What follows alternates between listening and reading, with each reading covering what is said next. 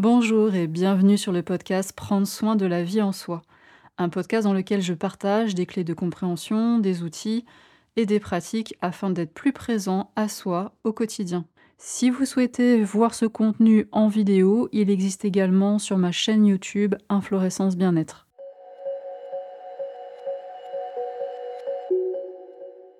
Avoir conscience de son corps, ça veut dire quoi? J'étais en train de m'installer pour faire ma séance de mouvement, de yoga, de respiration du matin comme quasiment chaque matin. Et je me suis dit, tiens, ça serait peut-être sympa de faire une vidéo assez courte de juste quelques minutes pour expliquer aux débutants, à ceux qui débarquent, je ne sais pas si c'est ton cas, juste les bases pour comprendre qu'est-ce que ça veut dire avoir conscience de son corps. Déjà, quand on dit en général avoir conscience de quelque chose, ça veut dire qu'on est dans la perception, qu'on est dans le ressenti. Donc avoir conscience de son corps, c'est percevoir son corps, c'est ressentir son corps. Alors je sais bien que c'est pas toujours facile qu'au départ justement on ressent pas grand chose et on a la sensation d'être plutôt à côté de ses pompes qu'autre chose. Donc je vois trois axes que tu vas pouvoir développer pour avoir de plus en plus conscience de ton corps. Premier axe, tout ce qui est point d'appui, quelle que soit ta position et que tu sois euh, en statique ou en mouvement, tu vas pouvoir petit à petit, au cours de tes journées, développer la perception, donc le ressenti de toutes les zones de contact de ton corps avec bah, là où il est posé. Donc là, en ce moment, sous mes jambes, sous mes pieds, sous mon bassin. Si j'étais sur une chaise, sentir le dossier sur mon dos, sentir peut-être les accoudoirs sous mes avant-bras. Si je suis devant mon ordinateur, sentir les touches sous mes bouts de doigts, sentir la souris sous ma main. Enfin, tu as compris le principe. Tout ce qui est conscience des points d'appui et des zones de contact du corps avec ce qu'il touche, ça peut être aussi la conscience des vêtements, eh ben, ça va t'aider à développer la conscience de ton corps.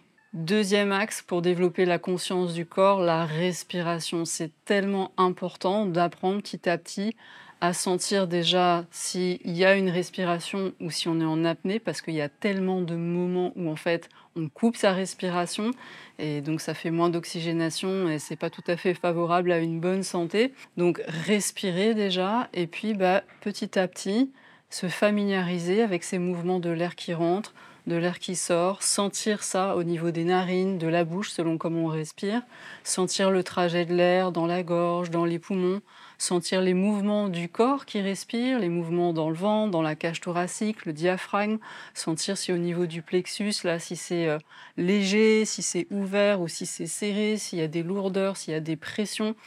Tu vois, au niveau de la respiration, il y a tout un tas de choses dont tu vas pouvoir apprendre à avoir conscience, donc à percevoir, à ressentir. Et ça, c'est aussi quelque chose que tu peux faire à n'importe quel moment dans ta journée. Tu peux le faire dans des moments spécifiques, dans des pratiques qu'on appelle formelles, des moments où tu fais que ça. Ça, c'est sûr que c'est vraiment idéal pour apprendre. Mais il y a aussi plein de moments dans ta journée où tu vas pouvoir faire des pauses et juste te demander, OK, là maintenant tout de suite, elle est comment ma respiration? Elle est profonde, elle est superficielle, elle est rapide, elle est lente. Quelles sont les parties de mon corps qui sont en mouvement lorsque je respire? Et ça, tu vois, c'est de la conscience du corps. Et il y a un troisième axe qui est super intéressant et que j'aime beaucoup aussi pour développer la conscience du corps, c'est tout ce qui est développer la conscience de la sensorialité en général. Les cinq sens.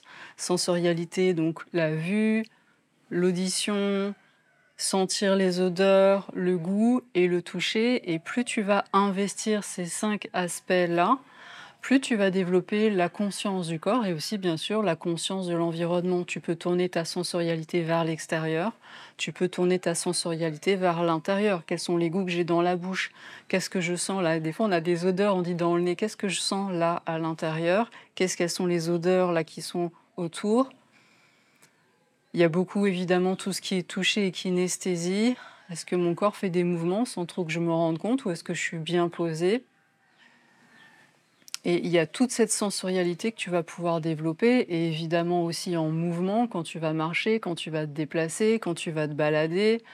Regarder dans ta maison, chez toi, les couleurs, les formes, les objets, les textures, écouter les environnements sonores. Enfin, il y a tout un tas de choses que tu vas pouvoir développer, évidemment quand tu manges, hein, c'est sûr. Euh, regarder ton assiette, sentir les odeurs, la température, la petite fumée si c'est quelque chose de chaud là, qui, qui sort de ton assiette, les textures en bouche, sentir quand tu avales ce qui se passe, les goûts. Enfin, c'est des... c'est infini. Et quand tu te relis à ta sensorialité, tu es aussi dans la conscience du corps et dans avoir conscience du corps. Et là, peut-être que tu te demandes, ouais, tout ça c'est très bien, mais ça sert à quoi en fait En fait, c'est juste la base, c'est vraiment le tout premier pas, la conscience du corps, qui va te permettre de te rencontrer, de savoir où tu es, comment tu te sens, de d'avoir les signaux d'alerte quand il y a quelque chose qui ne va pas au niveau de ta santé, d'être donc plus en plus affûté sur OK, comment je me sens Est-ce qu'il y a quelque chose qui ne va pas Est-ce qu'il y a une tension Est-ce qu'il y a quelque chose qui n'est pas confortable Et tu vas tout de suite pouvoir t'en occuper. Donc c'est le tout premier pas de la conscience de soi en général qui va aller après vers la conscience des émotions. Avoir conscience de ces émotions, ça passe aussi par le corps. Et ça va permettre de rééquilibrer aussi beaucoup. En Occident, on est très dans son mental, dans ses idées, dans ses ruminations, dans ses cogitations. Je ne sais pas si ça te parle.